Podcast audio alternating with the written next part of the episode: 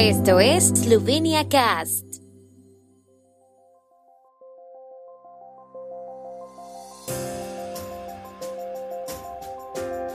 Noticias. Mascarillas protectoras dejarán de ser obligatorias en escuelas y jardines de infancia en Eslovenia. Diputados del partido de Alenka Bratušek presentan enmienda a la ley electoral en la Asamblea Nacional. Gobierno no se opone a la propuesta de un nuevo día festivo, Día de la Democracia Eslovena. Nika Krishnar y Ursha Bogatay, números 1 y 2 del torneo noruego. Dado que la situación de la epidemia ha mejorado, el gobierno esloveno ha decidido, en consonancia con la posición del grupo de expertos de COVID-19, que las mascarillas protectoras dejarán de ser obligatorias para alumnos y profesores a partir del lunes, según ha declarado el ministro de Salud de Eslovenia, Janes Pokulukar.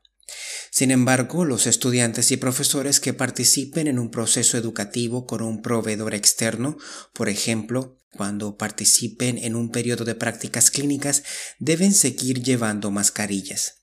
El gobierno también ha establecido cómo debe cumplirse la condición del PCT, que en la mayoría de los casos sigue siendo obligatoria para los proveedores de asistencia sanitaria y local, así como en las prisiones y centros de prisión preventiva.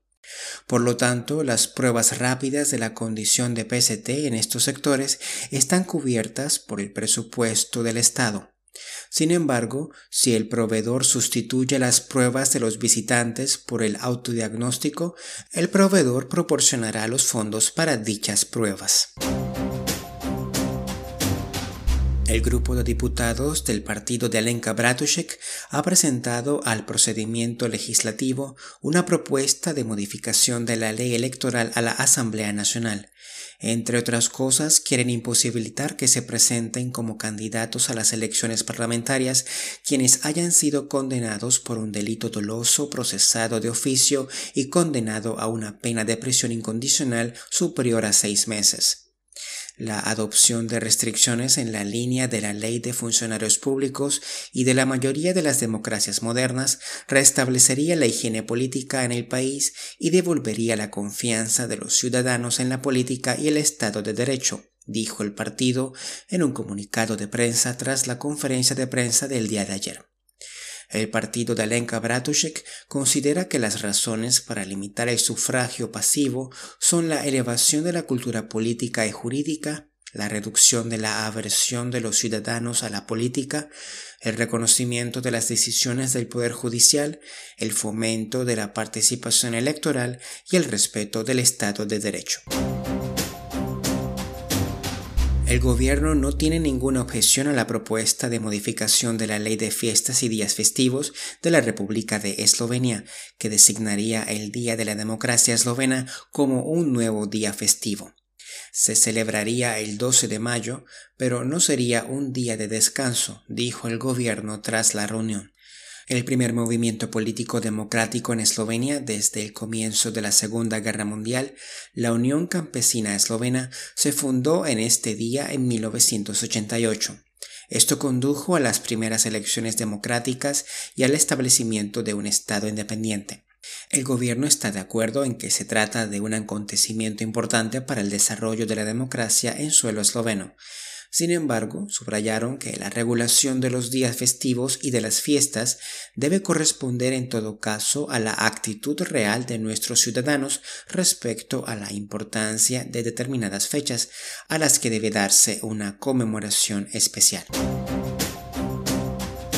La austriaca Marita Kramer, líder de los saltos de esquí este invierno, impidió por poco que Nika Krishnar ganara la segunda carrera del Tour de Noruega en Lillehammer, quedando segunda por un punto con la campeona olímpica Ursha Bogatay tercera.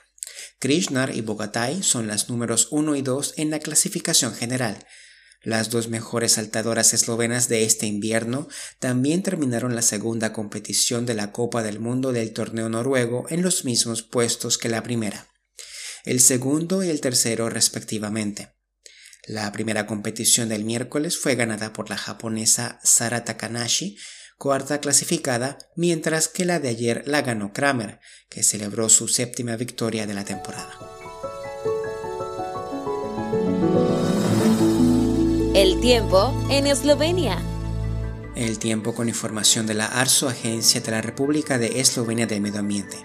Cielos parcialmente despejados en el interior de Eslovenia durante el día, con algunas precipitaciones breves. Vientos del noreste con una ligera brisa en la región de Primorska. Las temperaturas máximas diarias oscilarán entre 4 y 9 grados y hasta 12 grados centígrados en la región de Borishka y en la costa adriática.